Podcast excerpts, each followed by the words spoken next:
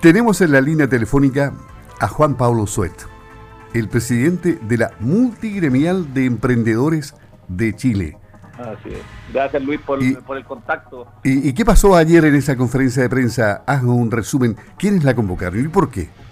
Efectivamente, eh, Desafío Levantemos Chile, la Fundación Desafío Levantemos Chile, muy conocida y muy querida por todos los chilenos, su presidente Cristian Goldberg, más eh, la Asociación de Emprendedores de Chile, ACET, con Alejandra Mustaki y, la Multimedia Nacional que presido yo, decidimos entrar de lleno al proceso constituyente y ayer presentamos 11 candidatos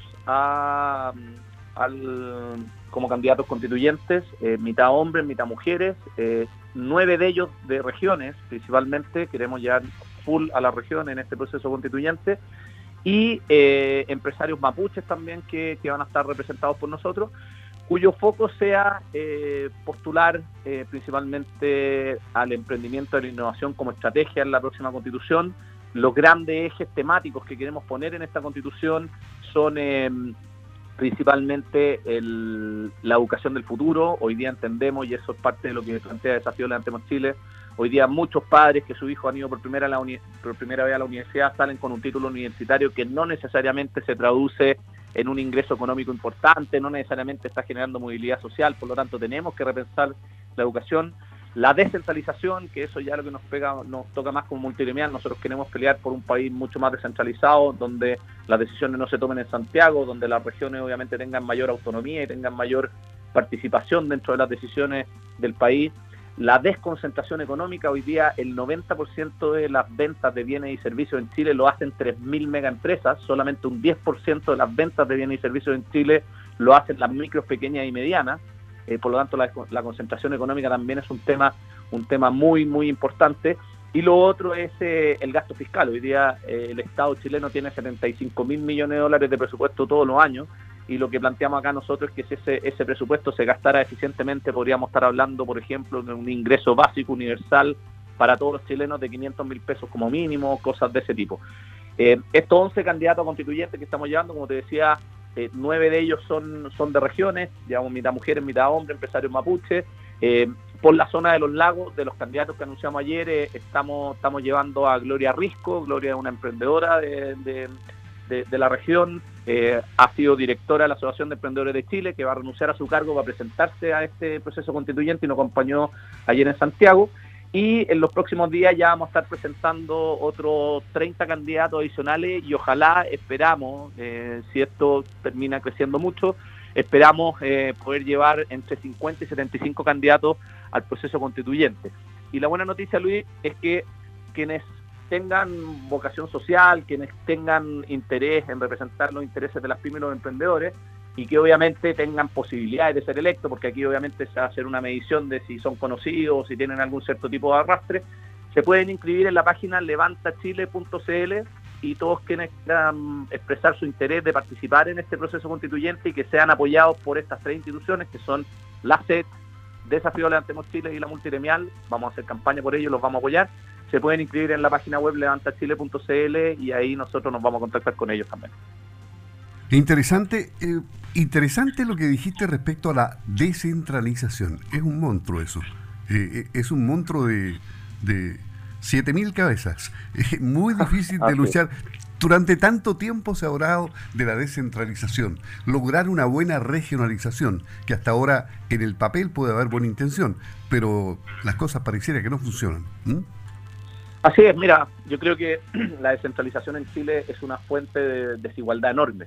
Eh, ¿Y por qué, por qué nos interesa a nosotros? Porque el 99,9% de las economías de regiones son pymes, no son grandes empresas.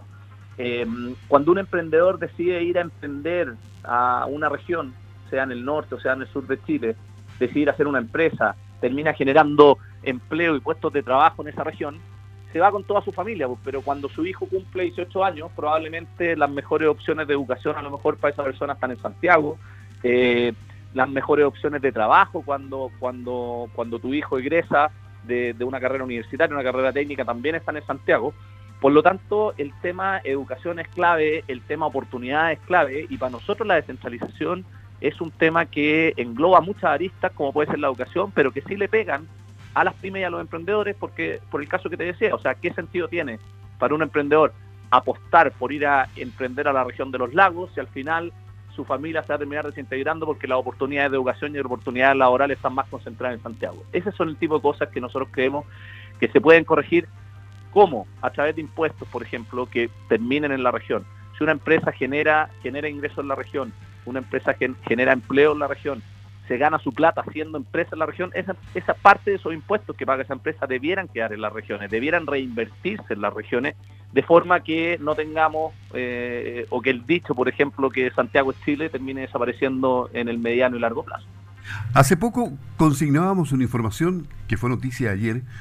El presidente dijo y, acusó a algunos parlamentarios de pretender escribir una constitución paralela sin modificar la vigente e incluso anunció que recurrirá al Tribunal Constitucional para corregir estas situaciones. Habló de elusión constitucional. ¿Qué visión tienes de aquello?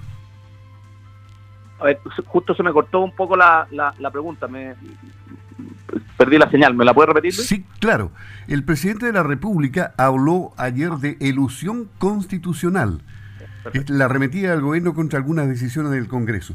Eh, el presidente Piñera acusó a algunos parlamentarios de pretender escribir una constitución paralela sin modificar a la vigente e incluso anunció que recurrirán al Tribunal Constitucional para corregir estas situaciones. Me había perdido la, primera parte, de sí. disculpa, pero mira, básicamente lo que nosotros creemos que está ocurriendo acá, eh, obviamente todos vemos que hay una ingobernabilidad importante hay que separar los temas que tienen que ver con el proceso constituyente de los temas que tengan que ver con el retiro del 10%. Ayer el presidente de la SOFOFA acusó de parlamentarismo de facto. Nosotros lamentamos esas palabras porque obviamente, eh, independiente que el Congreso te guste o no te guste, es un Congreso democrático y que, y que no se le puede, en el fondo, acusar de esa forma.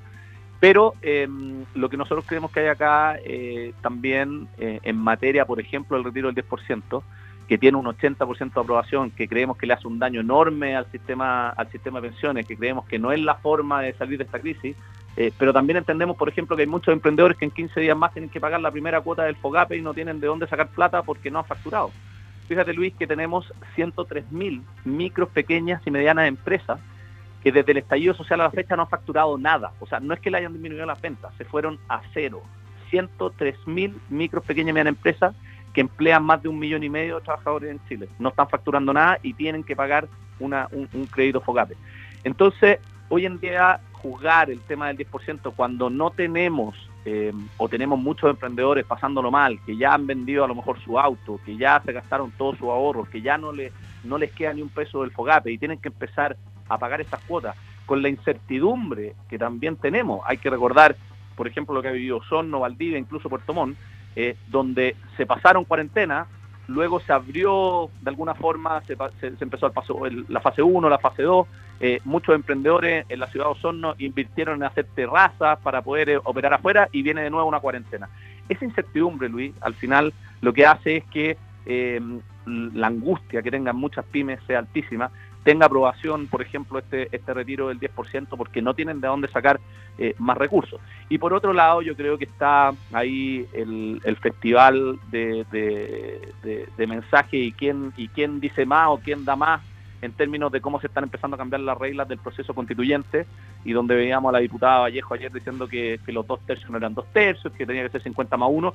Yo creo que eso solamente habla de eh, la falta de seriedad de algunos parlamentarios eh, que obviamente me imagino que no va a prosperar y que yo quedé bastante contento, porque al final sabemos un poco cómo opina el Partido Comunista en, este país, eh, el daño que le hace a las pymes, a los emprendedores el Partido Comunista, pero vimos cómo desde un Felipe Arboe, un Heraldo Muñoz, em, una Jimena Rincón, un Fuachain, una Carolina Goich, eh, salieron a, a, pararle los carros, como se dice en chileno, a la Camila Vallejo, para que los dos tercios se respetaran dentro de la Convención Constituyente y que esa iba a ser la forma de escribir la próxima Constitución que vamos a tener en Chile.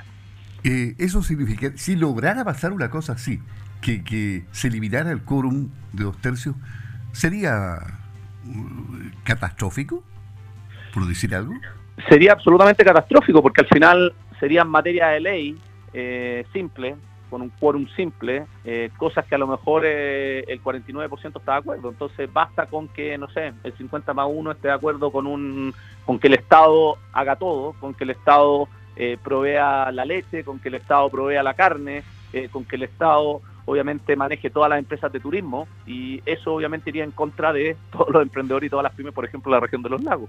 Y eso obviamente sería una materia que requeriría que solamente un, 73 de los 155, eh, perdón, 78 de los 155 eh, constituyentes voten a favor de eso, dejando a, dejando a otros 77 eh, fuera, de, fuera de esa decisión.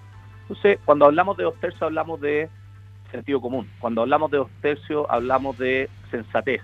Y esos son el tipo de cosas que nosotros queremos ver, porque obviamente vamos a tener un Partido Comunista participando de la, de la Convención Constituyente que va a matar el emprendimiento, que va a matar la innovación, que no va a querer que los emprendedores surjan. Y esa es la pega que nosotros tenemos que hacer para ir a defender esos valores, para ir a defender la libertad de hacer empresa, para ir a defender a las regiones, para ir a defender el emprendimiento como respuesta para que la gente surja, tenga movilidad social y que no sea el Estado, que no tiene plata para todo, el que se encargue de todos los problemas de los chilenos. Muy bien. Juan Pablo Suetz, presidente de la Multigremial de Emprendedores de Chile, conversando aquí en eh, primera hora de Radio Sago en Puerto Montt y Osorno. El último mensaje a propósito de esta incursión que ustedes van a hacer en la constituyente. Eh, un mensaje de que todo puede salir bien, de que yo creo que hay que tener fe, de que, mm, de que podemos conversar, de que si los emprendedores y las pymes tenemos una participación importante en esa constitución, puede quedar bien.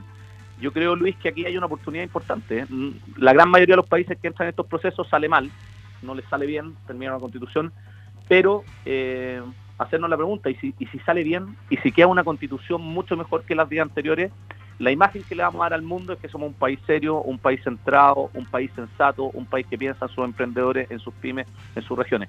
Yo estoy convencido de que si nos hacemos cargo, porque no es fácil para una fundación como Desafío Levantemos Chile, para la Multigremial Nacional, para la SET, entrar entre comillas en una arena política, pero si nos hacemos cargo y llevamos candidatos que defiendan estos valores, puede quedar una gran constitución para el país y ahí la imagen que nos vamos a dar a nosotros mismos y al resto del mundo va a ser de un país serio, sensato, que en los próximos 30 años va a estar regido por una constitución escrita en democracia por gente de la sociedad civil y creo que eso nos da una oportunidad, no digo que sea altamente probable, pero nos da una oportunidad de que realmente hagamos algo grande, bueno y que realmente nos ayude como sociedad para, para volver a encontrarnos como chilenos.